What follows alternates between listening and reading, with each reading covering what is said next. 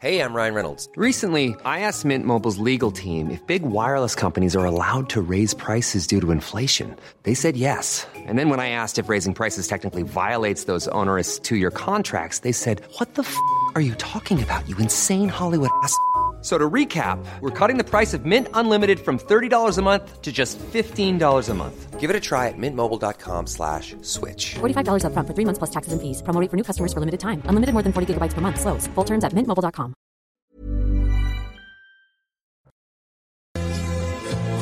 Je n'ai pas changé. Je suis toujours ce jeune homme étranger qui te chantait des romances, qui t'inventait des dimanches, qui te faisait voyager. Je n'ai pas changé. Je suis toujours ce garçon un peu fou Je n'étais pas à ce riche. Je crois que je préférerais écouter la chanson euh, de Julio Iglesias jusqu'au bout que de parler de ce futur gouvernement qui n'a rien changé. Est-ce qu'Emmanuel Macron est au courant qu'il y a eu des élections législatives?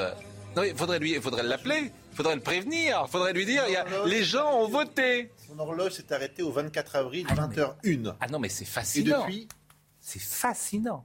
C'est vrai que ça semble être la composition d'un gouvernement post-présidentiel. Alors, je salue euh, Jérôme Béglé, Paul Melun, Georges Fenech. J'attends ce qu'il nous dira, parce que Georges Fenech, vous savez, il faut le décoder, Georges Fenech. Il, a, il est tout proche de, de la Macronie désormais.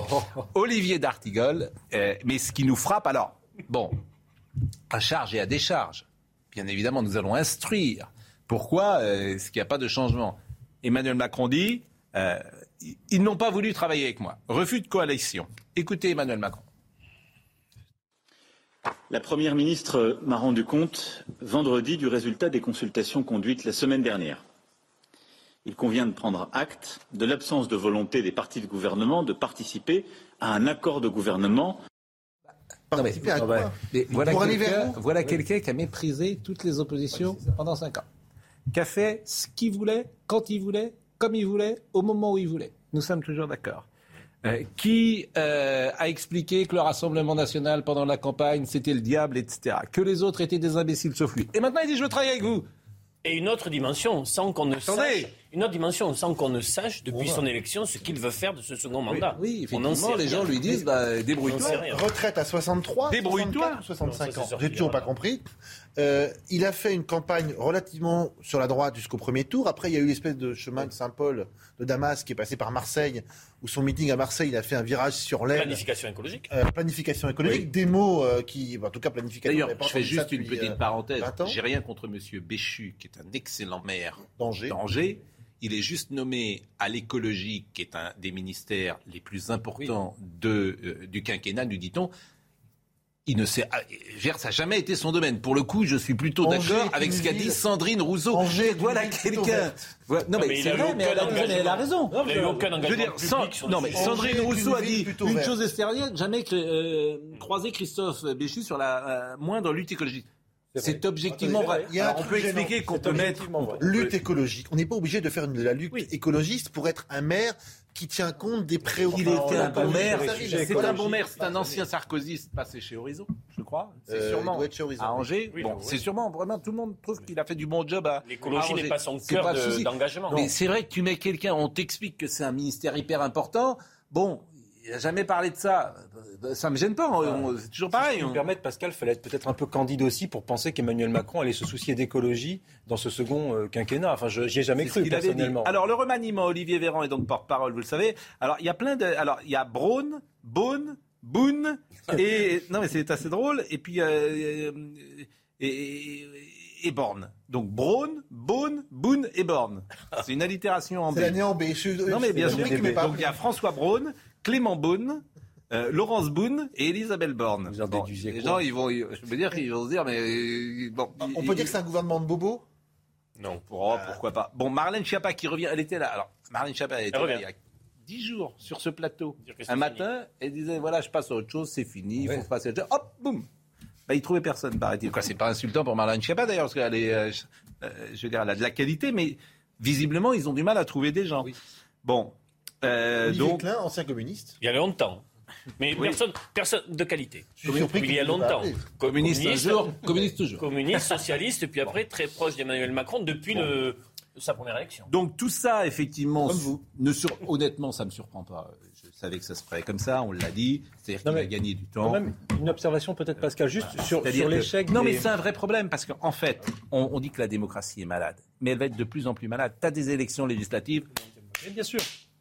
Je m'en fiche. Oui, mais il y a quelque. Circuler, il n'y a rien à voir. Très bien. Il y a quelque chose sur lequel moi je suis plutôt pas- rassuré sur cette affaire. Pascal, longtemps. vous serez peut-être pas d'accord avec moi. Je suis rassuré tout de même qu'il n'y ait pas eu, si vous voulez, tant de débauchage que ça. Parce que le macronisme, depuis le début, depuis sa genèse, s'est caractérisé par la courtisanerie et le débauchage. Alors, le- macronisme, pardonnez-moi, je pense que le macronisme, c'est fini. gouvernement- Oui, mais c'est peut-être ça la seule bonne nouvelle pour moi de ce remaniement, c'est que le macronisme, c'est fini. Que le macronisme à la sauce de- du débauchage, sans colonne vertébrale, euh, sans vision idéologique, l'ère du néant, l'ère du vide, eh bien ça n'a pas séduit, puisqu'aujourd'hui, le président de la République est obligé euh, de prendre des personnes qui étaient sur le banc de touche de sa majorité. Mm. Il a été obligé de ratisser large dans ses plus proches, et il n'a pas été en mesure de composer un gouvernement. Par conséquent, ça montre quand même, il faudrait peut-être saluer aussi les oppositions de gouvernement, ça montre que les républicains... Ils ont, on disait ils ont été solides. trahir, Ils ont, ils sur ont Paul été solides. Et ils feront, disant que- ils feront du cas par cas, ce qui est pas Non, mais mal. je renchéris sur Paul Melun. Ça fait cinq ans qu'on nous digne. Ouais. La poutre travaille, Voilà. la droite va finir par y aller, on va faire du débauchage idée par idée, individu par individu. Rien. Bon. Absolument. Monsieur Béchu, il est au maquillage pour rentrer au gouvernement depuis 4 ans. Donc euh, c'est pas une c'est pas une, une prise de guerre euh, ex- Bon, extraordinaire. Bon, monsieur Fenech, Moi, je, je ne vous ai pas entendu, donc euh, vous qui êtes un peu nuancé euh, sur ces sujets-là. écoutez, moi, je, je crois, au fond, que les législatives, en réalité, elles sont passées par là. Vous dites qu'il n'y a pas eu de législatives. Elles sont passées par là. Ce qu'on ne veut pas voir, C'est-à-dire c'est- quoi cette phrase Ça veut passés dire, par là ça veut dire qu'on est passé. Comme le furet, il est passé par là. on est passé. Il y a une forme de déni, si vous voulez, actuellement, Oui. parce qu'on est passé d'un régime présidentiel à un régime parlementaire. Et ça, personne ne veut le dire clairement. Si on lit souvent que Non, non, mais- le Parlement va jouer un Non, vous dites ça va important. faire du cas par cas. Ça ne peut pas marcher, le cas par cas. Ah, Qu'est-ce qui va se passer Si alors? vous n'avez pas de majorité stable, qu'est-ce qui va se mais ce qui va se passer, c'est qu'il faudra en tirer les conséquences à un moment ou à un autre. Oui, mais Vous avez vu Vous pensez bon, que le gouvernement a une durée de vie Avec euh, quel voilà. Les quel conséquences, on les connaît. hein, ça peut être une Oui, dissolution, ça peut être. Vous pensez que ce gouvernement a une durée de vie courte Bon, les Je ne réactions. vois pas comment ça va fonctionner. On Mais a il bien gagner vu du finalement temps, les. mais comme toujours, Monsieur Macron va vouloir Oui, gagner mais il y a un temps, moment- et ça sera autant de temps de Il y a, il y a un moment, la réalité vous rattrape. Les Français ont décidé qu'il n'y aurait pas de majorité avec cette, euh, cette assemblée. Donc, euh, Marine Le Pen, euh, pas mal de réactions par un simple communiqué de presse. Emmanuel Macron annonce le nouveau gouvernement. Ceux qui ont échoué, tous sont reconduits. Le président de la République ignore ainsi une nouvelle fois le verdict des urnes et la volonté des Français d'une autre politique, sûrement pour punir nos compatriotes ultramarins d'avoir mal voté. Ils perdent aujourd'hui leur ministère, qui est rattaché à celui de ministre de l'Intérieur.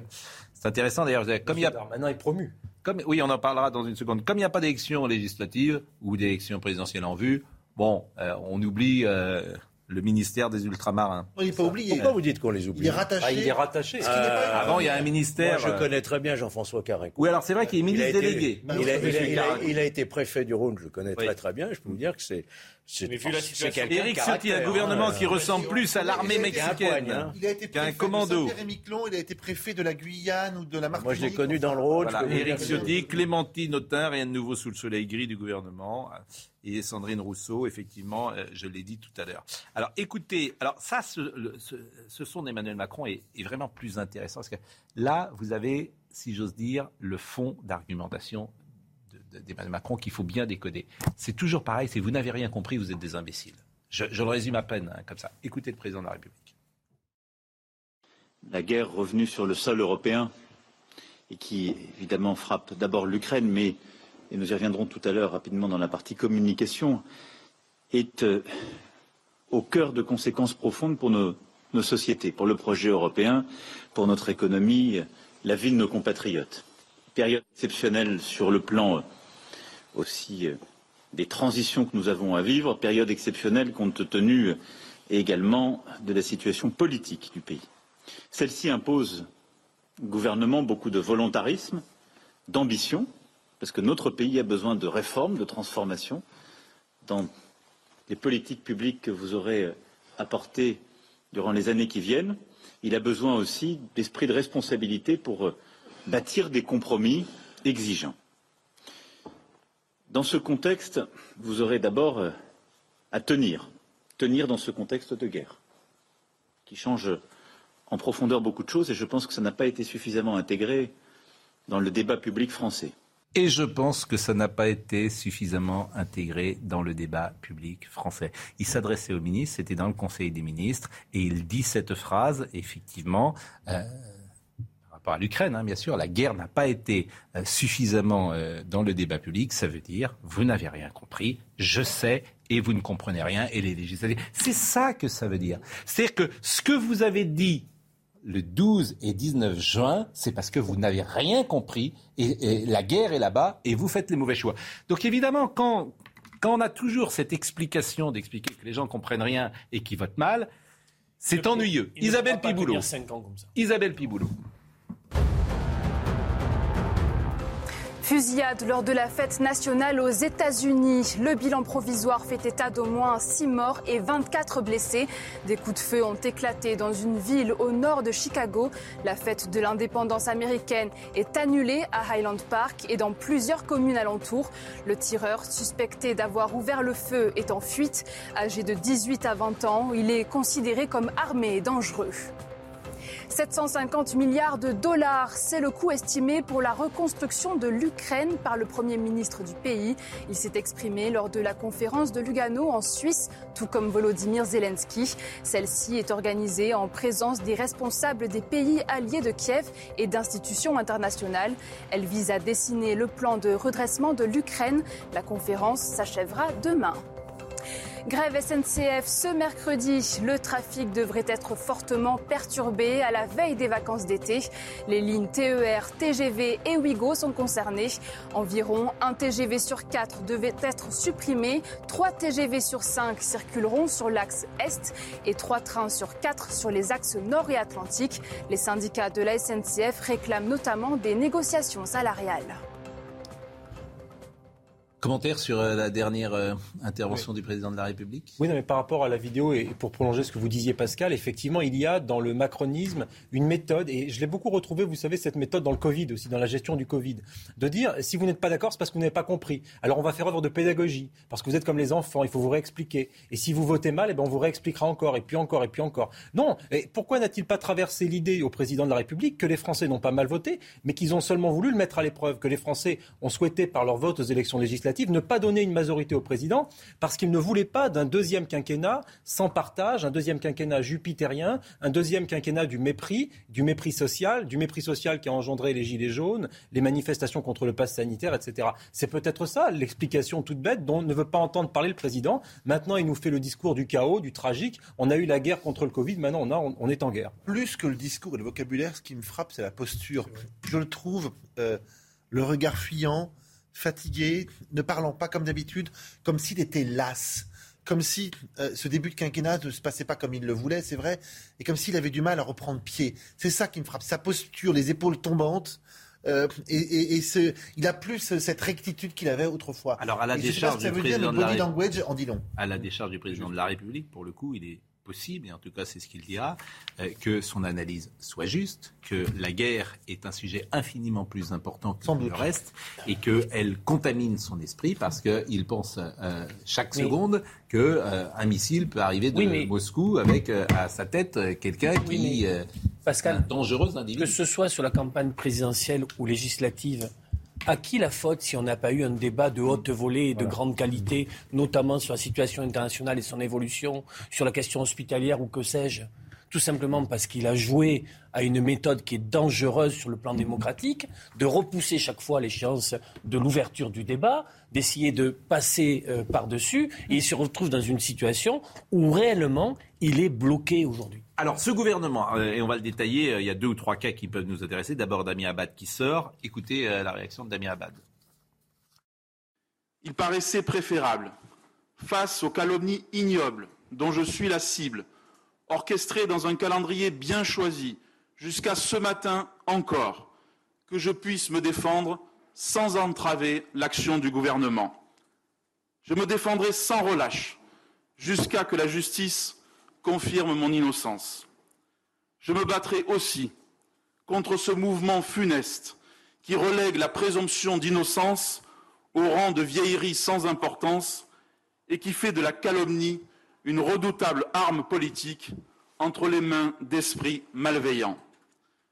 Chacun devrait mesurer la violence inouïe pour un être humain, pour une famille, pour des proches, de telles pratiques savamment orchestrées et trop souvent relayées sans discernement médiatique. Non mais que l'homme, que l'homme, l'homme se défende.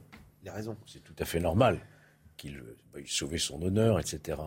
Mais qu'il invoque la présomption d'innocence, ça n'est pas le sujet, à mon avis.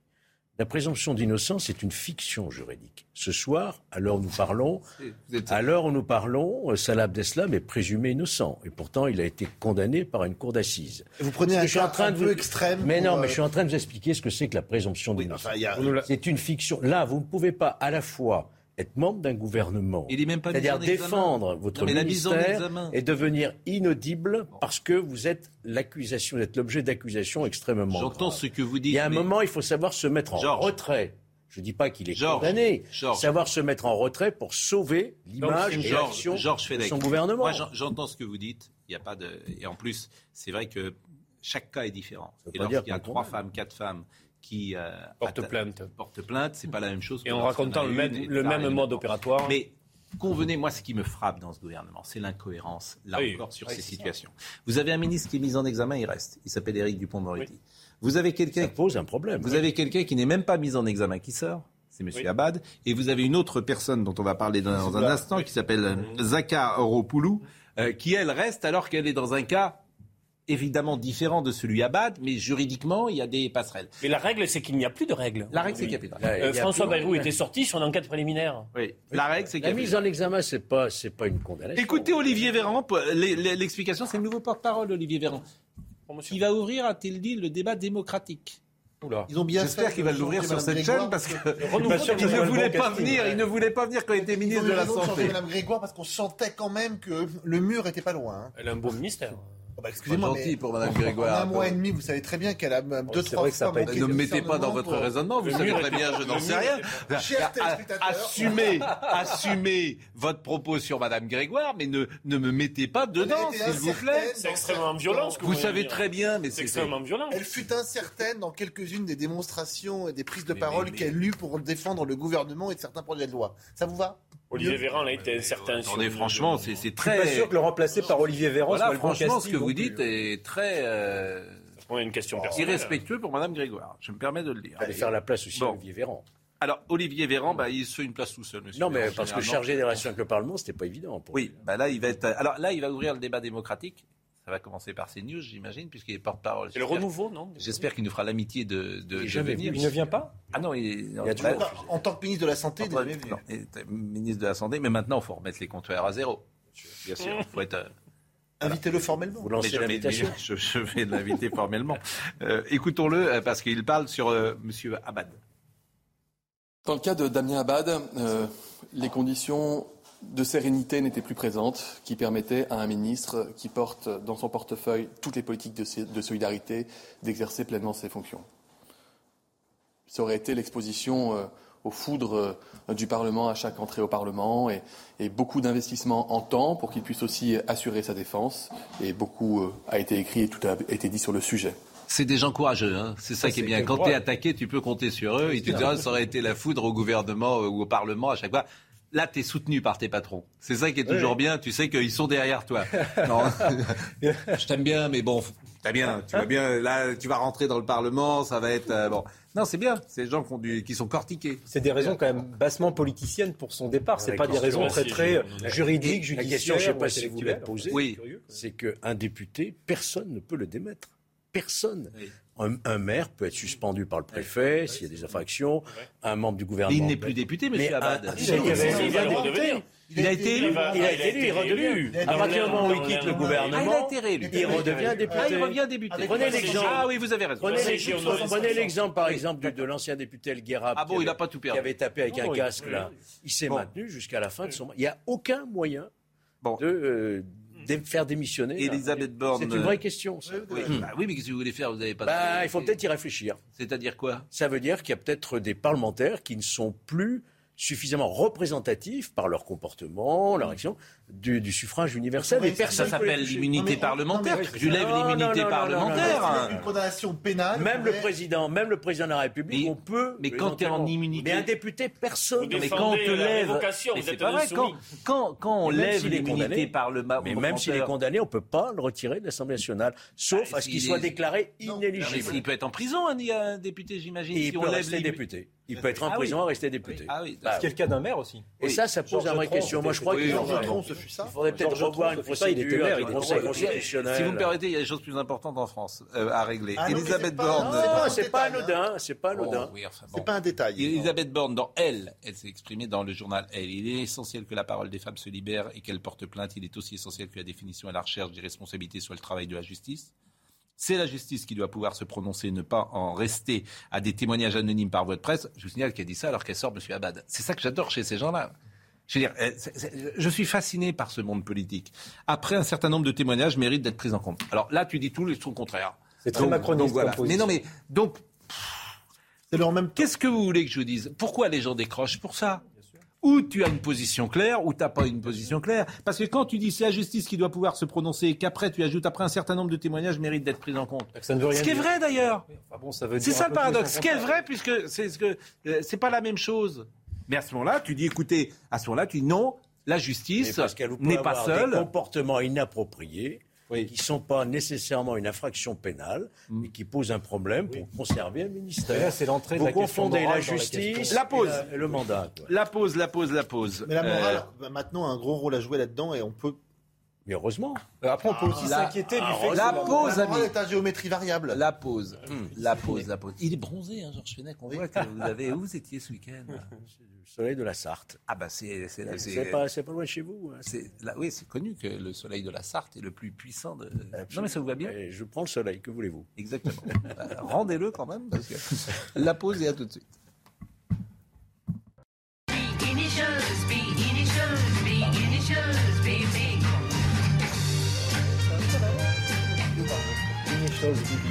Baby Initial, pourquoi? Parce que ça nous a amusés dans cette journée et nous sommes un peu légers. Born, Boone, Boone, Brown.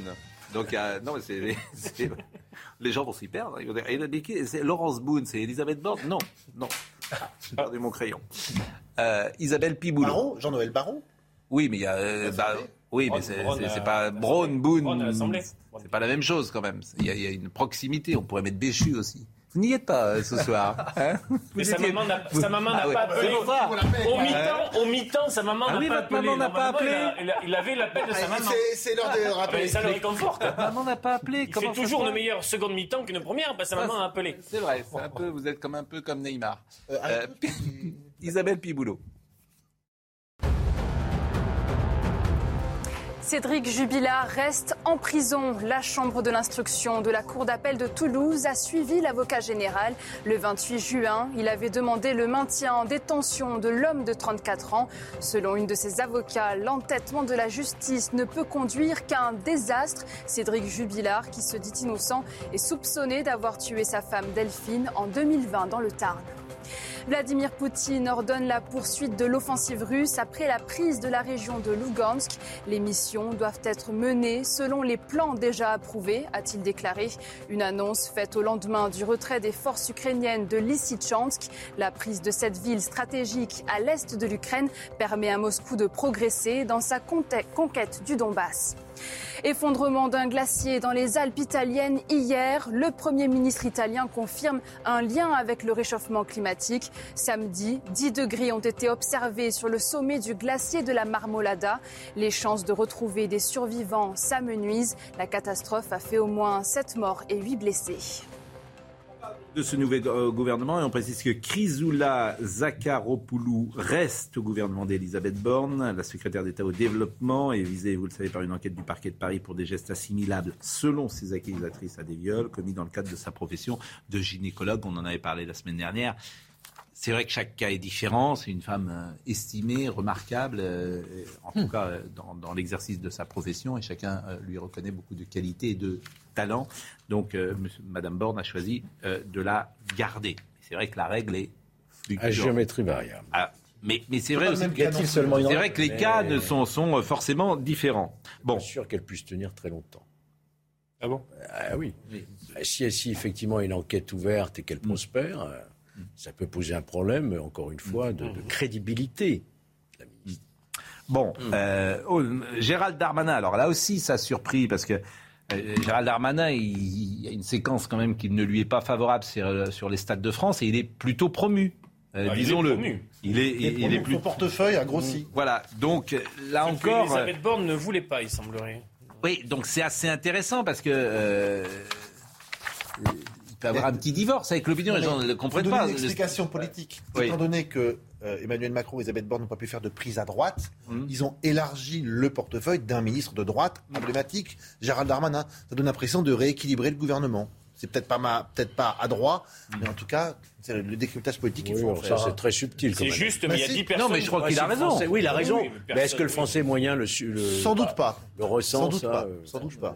En tout cas, vous avez un ministre de l'Intérieur qui est un poids lourd réel du gouvernement et qui vient de la droite. C'est vrai, c'est un raisonnement subtil, journaliste éclairé. Mais je ne suis pas certain que les Français disent Ah, c'est bien, il y a un, journaliste de- un ministre de droite qui, au moins, est renforcé. Et puis c'est le décryptage d'une stratégie politique, mais en tout cas, a ça ne été- rien. Et dernière chose, donc euh, Olivier Véran, je l'ai dit, qui euh, veut être la euh, porte-voix des, des Français. Euh, donc Olivier Véran, qui a été ministre de la Santé et qui euh, retrouve une. Alors il avait été un peu Vous vous écarté. parce qu'il il, il- il avait sauvé sa peau. Oui, c'est ça qui est mis sur le c'est bord ça de qui est étonnant, c'est-à-dire qu'on avait c'est dit. une promotion des porte-parole du gouvernement. Ah, quand Quand même. vous avez été ministre de la Santé.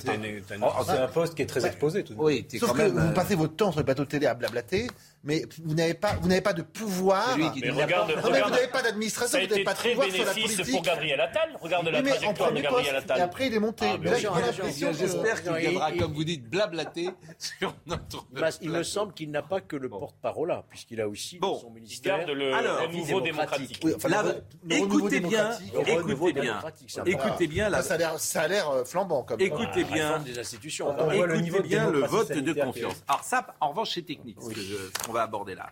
Le vote de confiance. C'est-à-dire qu'il n'y aura pas de vote de confiance. Et vous savez pourquoi il n'y aura pas de vote de confiance? Il n'y a pas de majorité. Non. Il y a aussi 10 ministres, 10 anciens députés qui deviennent ministres. Non. Ça fait 10 fois. Il n'y a pas d'obligation de- faire le vote de Non, confiance. c'est pas pour ça. La- Le vote de confiance, il n'y en aura pas parce que la confiance aurait été votée, mais le Rassemblement national se serait abstenu. Massive, oui. Et le gouvernement Donc la majorité, ne souhaitait 250, pas oui. que le lendemain, Exact. on dise le gouvernement Oui. est, est maintenu grâce. C'est ça, c'est uniquement ça. Ils sont bêtes. Et je ne sais pas s'ils sont bêtes, mais écoutez Florian c'est Mais c'est complet. Ce n'est que ça. Puisque la motion de censure était déposée par euh, la France insoumise, le Rassemblement national qui a choisi d'être plutôt dans une voie de responsabilité, d'attendre pour voir au fond et de voter, bon, qui est Donc voilà. ils préféraient qu'un texte ultérieurement ne soit pas voté plutôt qu'il soit voté avec la pointe. Exactement. C'est-à-dire que, c'est-à-dire que le gouvernement ne veut surtout ne veut pas dire on tient grâce au Rassemblement Si national. les 89 On en est là. Et c'est ce que tous les ministres disent off. Si Oui, les oui. 89 Alors moi, le off, faut le dire même, maintenant. Même l'une, on, Bien sûr. a dit Off. euh, c'est ce qu'ils disent. que par s'ils étaient d'accord avec le Rassemblement national, ils voteraient avant pas ce pour, raisonnement très subtil, c'est pas très parce subtil, que la majorité n'a plus la majorité absolue.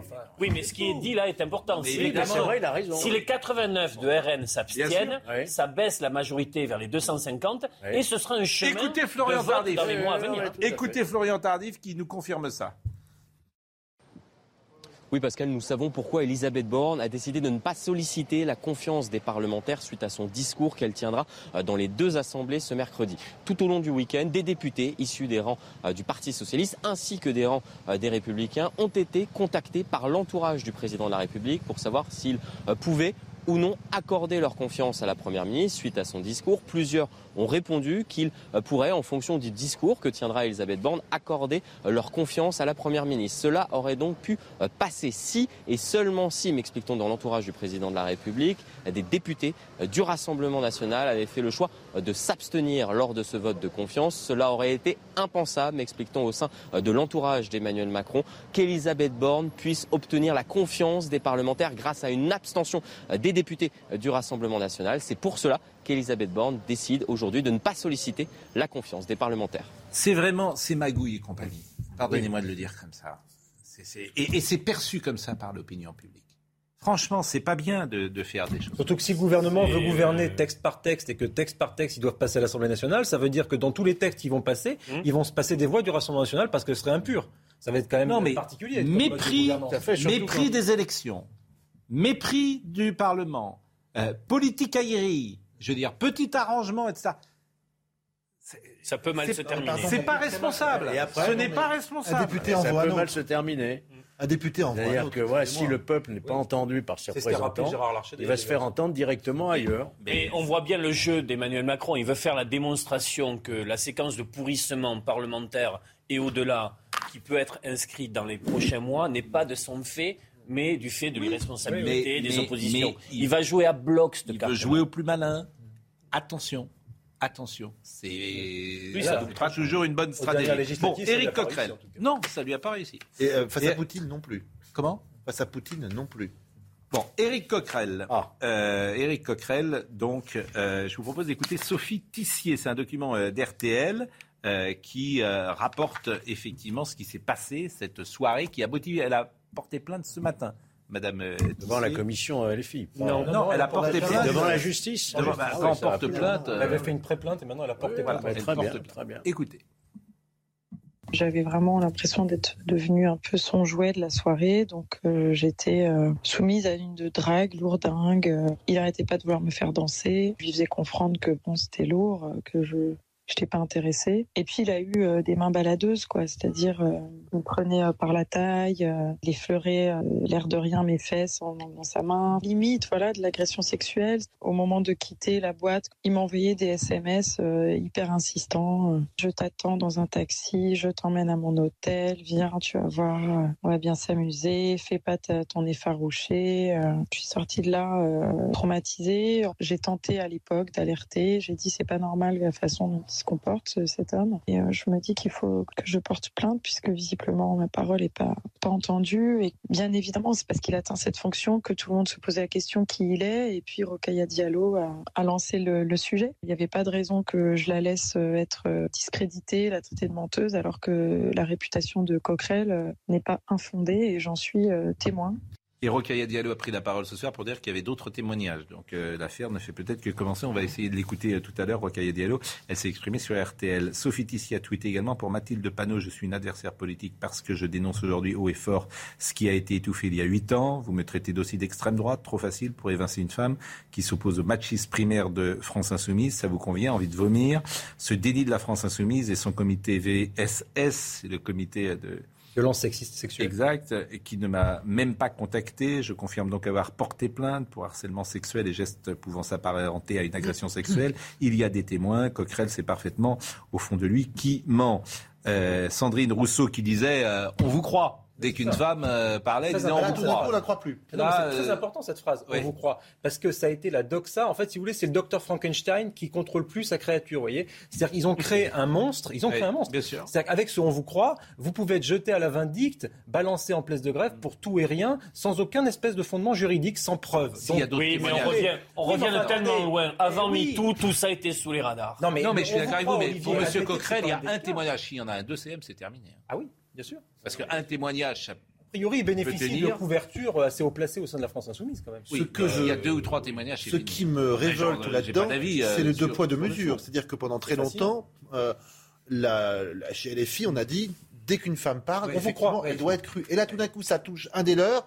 Ouais. Oh, ben cette dame, c'est pas, elle est pas de chez nous. euh, C'est l'extrême droite qui veut se venger. euh, Même c'est si une- convenons-en, manœuvre de base œuvre même si politique. convenons-en, ce que nous disions dans un cas, nous devons le redire mais- dans l'autre cas, bien respecter Je évidemment. ne dis, euh, vous avez remarqué que dans mon propos, je ne dis pas que M. Coquerel est suspect Oui, ou coupable. Je dis simplement que la façon dont est accueilli le témoignage d'une femme est très différente selon qu'il Mais la est tribune dans droite le. JDD, Oui. je vais dire quelque chose, je vais me faire agonir, mais ce n'est pas grave, je le, je le...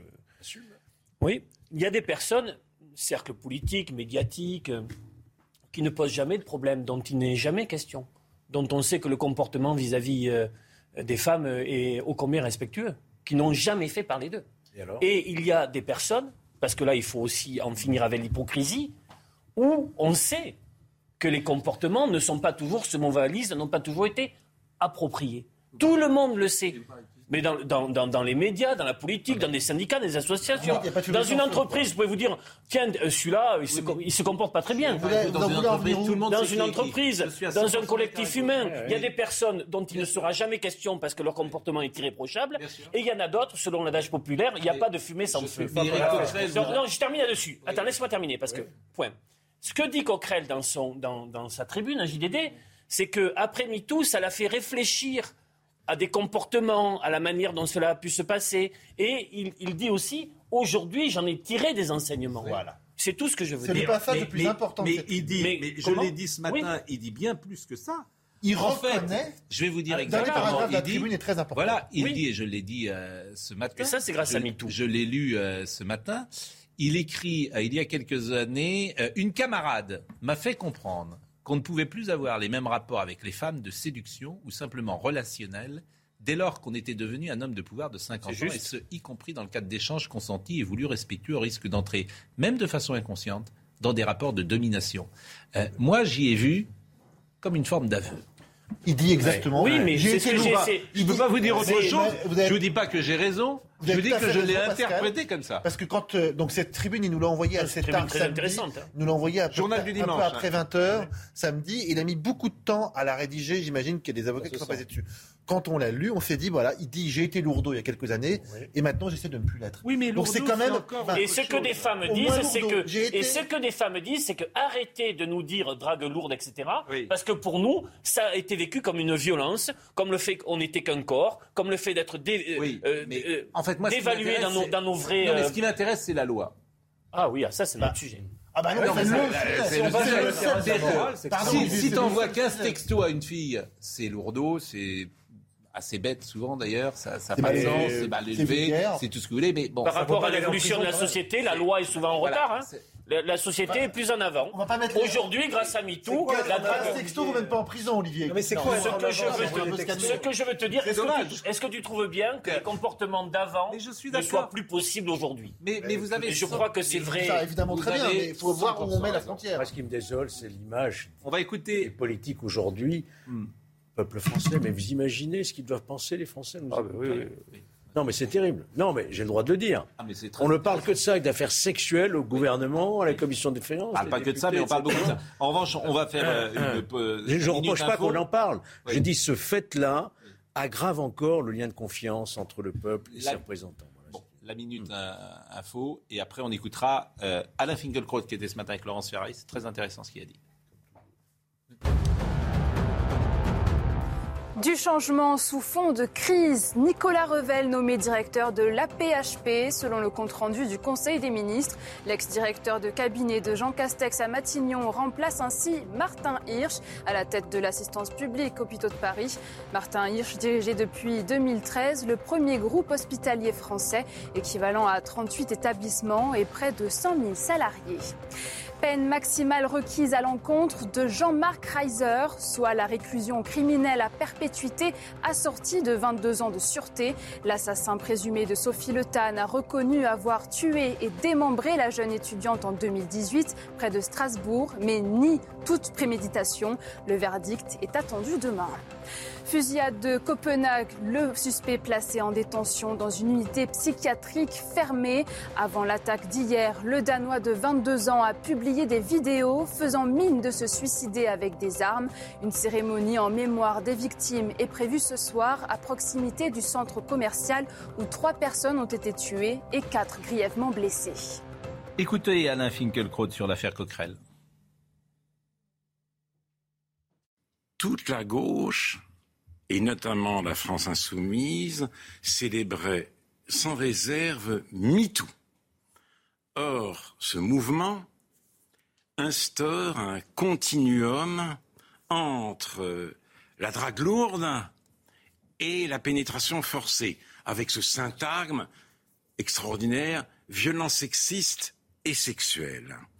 Et ce mouvement vise au remplacement du de tribunal judiciaire par le tribunal médiatique. L'accusation vaut condamnation et depuis l'affaire Adèle Haenel, ce sont les studios de Mediapart qui euh, rendent euh, les des jugements définitif. Cela me semble très inquiétant. Et voici Éric Coquerel lui-même victime de cela même dont il faisait un éloge éperdu. Personnellement, je ne mange pas de ce pain-là. J'ai écouté euh, la femme euh, qui allait peut-être ou peut-être pas porter plainte. Ce qu'aurait fait euh, Éric Coquerel. Cela relève de la drague lourde. Personnellement, je ne suis ni dragueur et je n'étais pas non plus un dragueur léger puisque j'étais très timide. Mais euh, je ferme la parenthèse et je dis simplement que euh, ce qui m'intéresse chez Éric Coquerel, comme chez Alexis Corbi- Corbière, ce ne sont pas leurs comportements privés, c'est leur parole publique. Et cette parole publique mérite-t-elle d'être, mérite-elle d'être critiquée? Non. Bon. C'est intéressant, comme toujours, ce que dit. L'analyse euh, frappée au coin du bon sens. quand même. C'est le, notre plus brillant intellectuel aujourd'hui, Alain Finkielkraut. Euh, je sais que ça ne va pas forcément dans votre sens, mais néanmoins, ça ne l'empêche pas d'être brillant. C'est le, côté le plus euh, sur le piédestal. Il, il a dit des choses intéressantes dans cette intervention. Parce qu'il dit là, est frappé au coin Et- du bon sens. peut- Simple, intelligent, bien fondé. Ça fait déjà un certain nombre d'années que la- le tribunal médiatique peut abattre quelqu'un. Non, mais la révolution, la, la révolution dévore ses enfants, disait-on. Bah Et c'est ce qui se passe avec Éric Coquerel. C'est-à-dire que le, le sort des révolutionnaires, c'est souvent de Non, terminer la tête dans le panier. J'ai écouté l'édito ce matin, mais c'est pas fait. Et c'est pas vrai, c'est pas, fait. Être compliqué pour lui de tenir. c'est souvent, vous savez, quand vous vous amusez à donner des leçons de morale aux uns aux autres, parfois. Mais moi, je veux voir le côté positif de tout ça. Oui. Mais en général, vous voulez voir le côté positif. Mais c'est oui, mais ça contrebalance avec vous. Non mais, non, mais ça fait l'équilibre. Vous savez bien, Ça Pierre fait Juquin, l'équilibre. Quand Pierre. Juquin arrive à trouver un bilan Ah, Pierre positif. Pierre, euh, ah. de l'IRSS, c'est sûr que ses héritiers euh, sont très enclins à trouver du positif Pierre partout. Juquin. Pierre Juquin. Toujours vivant. Belle, belle personnalité. Mais, Toujours vivant. Et, et Il a écrit euh, une renom, biographie euh, d'Aragon en deux tomes, magnifique. Merveilleux. Intelligence Ah, de grand renom, Pierre. Il n'était pas, il était pas dans les quatre ministres de 80. Non, absolument pas. Il était. Euh, Anicet Le Port, euh, Charles Fitterman. Charles Fitterman et euh, Bon. Et, et le dernier, on va le trouver. Euh, Pascal, un mot oui. sur le terme Non. de violence sexiste et sexuelle qui a Oui. été soulevé par Alain Finkielkraut, parce que je pense que là le fond de l'affaire, c'est qu'on regroupe les violences sexistes qui sont condamnables avec les violences sexuelles qui sont plus graves et qui peuvent, elles, aller en justice. Une violence sexiste, c'est par exemple une blague de mauvais goût. Ça peut être considéré comme du harcèlement, ça peut heurter, et aux États-Unis d'Amérique, vous pouvez coller un procès à quelqu'un pour une mauvaise blague. Eh bien, c'est pas pareil, une mauvaise blague, même si ça peut être très désagréable, euh, d'un viol dans un parking avec un couteau sous la gorge. Donc je, je me désole, si vous voulez, qu'on rapproche ces deux, ces deux thèmes, ces deux concepts, et je trouve ça peut-être même insultant pour les femmes qui sont vraiment victimes de viol, d'amalgame cas- viol et violence sexiste. En tout cas, je rappelle que les coups les plus rudes viennent de Rokhaya Diallo, qui a priori euh, n'est pas euh, dans l'échiquier euh, à l'extrême droite, puisque ce soir, une nouvelle fois, elle aurait déclaré, je ne sais pas si on peut l'écouter ou pas, je demande à Benjamin, il y a d'autres témoignages, euh, dit-elle, on va l'avoir dans deux secondes. En tout cas, elle est cohérente dans cette affaire. elle est cohérente, oui, bah, elle, est, cohérente, ce qui n'est pas le cas de tout le monde. Écoutons Monsieur Guiraud, qui était chez Laurence Ferrari tout à l'heure et qui a pris la défense, bien sûr, de Monsieur Coquerel. député euh, Nupes. Ouais. Oui, de la NUPS. Et il a été son, son directeur, son attaché parlementaire. Moi, je crois à la parole des femmes, mais je- sur la base d'éléments factuels, si vous voulez. Euh, moi, c'est ce qui s'est passé. Je, je suis monté au créneau, je vous le dis, euh, il y a deux jours euh, sur Twitter, parce que j'ai vu quelqu'un qui portait des, des accusations qui étaient fausses. J'ai vu des gens qui ont expliqué que, par exemple, Éric Coquerel avait eu une relation sexuelle avec une de ses euh, assistantes parlementaires et qu'il l'avait virée quand il en avait plus besoin sexuellement. Bah, moi, je suis son directeur de cabinet pendant quatre ans. Euh, la, personne dont il est question a été appelée. Il faut, se rendre compte aussi de ça. Euh, la, personne qui, a accusé Éric Coquerel de ça a appelé mon ancienne collègue. Mon ancienne collègue lui a dit ça n'est pas vrai. Et elle a quand même été allée tweeter derrière que c'était le cas. Écoutons euh, Diallo. Est-ce qu'il y a d'autres témoignages? Oui, dit Rokhaya Diallo, il y en a d'autres. Il y en a d'autres. Euh, moi, j'avais eu accès à un témoignage direct. J'ai eu plusieurs fois aussi euh, des témoignages de journalistes qui en avaient recueilli d'autres. Donc, ça fait euh, longtemps que ces témoignages ont circulé au sein, au sein de la France insoumise. Et ce que je dis, c'est que pour un parti politique, ne pas gérer en interne ce genre de questions, il ne s'agit pas de dire que Éric Coquerel doit être révoqué, doit démissionner, simplement qu'il doit faire face, en fait, tout simplement aux accusations qui lui sont faites et qu'un parti qui se dit féministe ne peut pas ne pas traiter ce genre de sujet surtout quand elle expose un homme qui fait l'objet de telles accusations. Non, mais là où je rejoins complètement, euh, là où je rejoins complètement Olivier, c'est que euh, dans des entreprises humaines, que ce soit des partis politiques, on le sait, des entreprises, ah, tout le monde sait qui est qui. Tout le monde sait qui est qui. Et je suis frappé même de ça, et c'est plutôt logique d'ailleurs, parce que tout le monde vit ensemble. Bon. Donc si M. Coquerel, effectivement, est cet homme-là, les langues vont se délier. Tout le monde, voilà, tout le monde le sait. S'il ne l'est pas. Euh, après, est-ce qu'il y a une judiciarisation ou pas du fait de la qualification de ce qu'on lui reproche encore une fois, c'est un, autre sujet. C'est encore un autre sujet. mais c'est un sujet fondamental. Oui. Bon, on va terminer cette émission peut-être euh, avec euh, Jean-Marc Reiser et on va écouter Noémie Schulz, puisque les réquisitions du parquet sont tombées, sans surprise d'ailleurs, la peine maximum pour M. Reiser. Ce sont d'abord les avocats de la famille de Sophie Le qui ont demandé au juré de mettre un terme définitif au parcours criminel de Jean-Marc Reiser. Vous direz stop au mensonge, stop à la manipulation, stop au sang, stop au crime. Vous direz plus jamais ça, a tonné Maître Velzer. Puis l'avocat général a méticuleusement pointé tous les éléments qui, dans le dossier, signent selon lui la préméditation. La mort de Sophie Le n'est pas un regrettable accident, c'est un piège qui s'est refermé sur elle. Au juré, il a aussi demandé de prendre en compte les souffrances infligées à Sophie Le et à ses proches et le profil dangereux et récidiviste de l'accusé. Cette peine maximale requise, c'est ce qu'attendait la famille de Sophie Le C'est ce que la famille attendait. Donc la peine maximale, donc, qui a été annoncée, enfin, prononcée par euh, l'avocat général. Euh, comme vous avez pu entendre, écouter, il a très bien très bien expliqué et très bien développé euh, tout ce qu'il fallait. Donc la famille, voilà, la famille, je ne dis pas qu'elle est encore déjà soulagée, mais en tout cas entendre la, peine maximale demandée contre Jean-Marc Reiser, oui, c'est déjà, c'est déjà un premier pas. Dans cette affaire où la culpabilité de l'accusé est acquise, l'enjeu pour la défense est d'éviter à Reiser la prison à vie. Vous devez le juger lui et non pas venger la mort de Sophie Le a rappelé maître Francis Metzger. Si vous le condamnez à la perpétuité, quel peut être l'espoir de cet homme de revoir un jour une parcelle de ciel bleu au-dessus de sa tête? Aucun. La mémoire de Sophie Le ne sortirait pas grandie et l'idéal de justice que nous partageons non plus. Je vous ai vu réagir, Georges. Le ciel bleu pour Reiser, qu'est-ce qu'il ne faut pas entendre? Son Bien qu'on Oui, c'est son avocat. il y a des limites à tout, quoi. Euh, multirécidiviste, violeur, il en a fait certainement d'autres qu'on ne connaît pas. Euh, il y a cette jeune Hoffman aussi, on ne sait pas finalement, même s'il a été acquitté. Mais le crime est d'une telle atrocité, je veux dire, que comment on peut encore se préoccuper de savoir si M. Reiser va voir le ciel bleu? Pour moi, cet homme s'est mis en dehors de la communauté des hommes. S'il est condamné euh, ce soir, euh, il finira sa vie en prison. Il a 61 bah, ans. Écoutez, euh, personne ne qui irait pleurer sur son sort? oui. Monsieur Basquet. Ah, monsieur Pro. Comment ça va? Vous ici. Ça va bien et vous? Chaque fois, vous me faites une fédo. Je on peut refaire. Quel heureux hasard. La place est heureuse à vous y rencontrer. Ah oui, oui. Le week-end? Week-end, j'étais dans la Sarthe avec. Ah, bah ça, ça fait plaisir. Il n'a pas pris le bon Belle balade.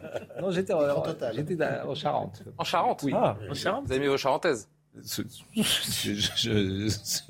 vraiment, c'est un humour vraiment. Ah, je sais, garde barrière. Un, peu, non mais c'est bien. L'almanach Vermo, ça existe toujours ou c'est oui, là L'almanach Vermo. Ah, je. Oui. Non, vous vous souvenez pas de l'almanach Vermo Pas là, non. C'est un humour un peu ancien qui ah, faisait un peu rire avec. Euh...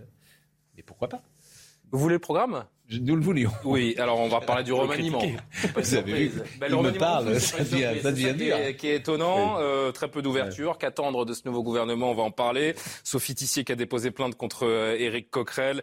Doit-il démissionner de son poste de président de la commission des finances? On verra que malgré la loi Chiappa, les femmes sont toujours très souvent harcelées dans la rue. Avec un exemple, un témoignage dans Soir Info à suivre. Et puis la cérémonie d'ouverture des Jeux de 2024. Un pari risqué, un caprice politique. Ça commence à chauffer. Euh, C'était Marcel Rigoux, le quatrième euh, ministre communiste. Ministre du Travail d'ailleurs. Voilà, c'est Monsieur Chiche euh, qui est journaliste et qui m'a fait passer euh, ce euh, message. Je dois remercier euh, Corentin Brio qui était avec nous euh, aujourd'hui, Antoine de Garchette qui était à la réalisation, David Tonnelé qui était à la vision, Philippe et Anatole qui étaient au son. Merci à Benjamin No, à Lucas Busutil et à Corentin Brio. Et donc tout de suite, Julien Pasquet, rendez-vous demain matin.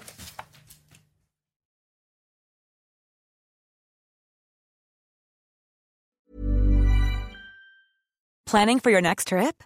Elevate your travel style with Quince. Quince has all the jet setting essentials you'll want for your next getaway, like European linen, premium luggage options, buttery soft Italian leather bags, and so much more. And is all priced at 50 to 80% less than similar brands.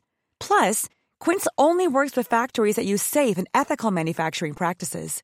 Pack your bags with high-quality essentials you'll be wearing for vacations to come with Quince. Go to quince.com slash pack for free shipping and 365-day returns. When you make decisions for your company, you look for the no-brainers. If you have a lot of mailing to do, stamps.com is the ultimate no-brainer. Use the stamps.com mobile app to mail everything you need to keep your business running with up to 89% off USPS and UPS. Make the same no-brainer decision as over 1 million other businesses with stamps.com. Use code program for a special offer. That's stamps.com, code program.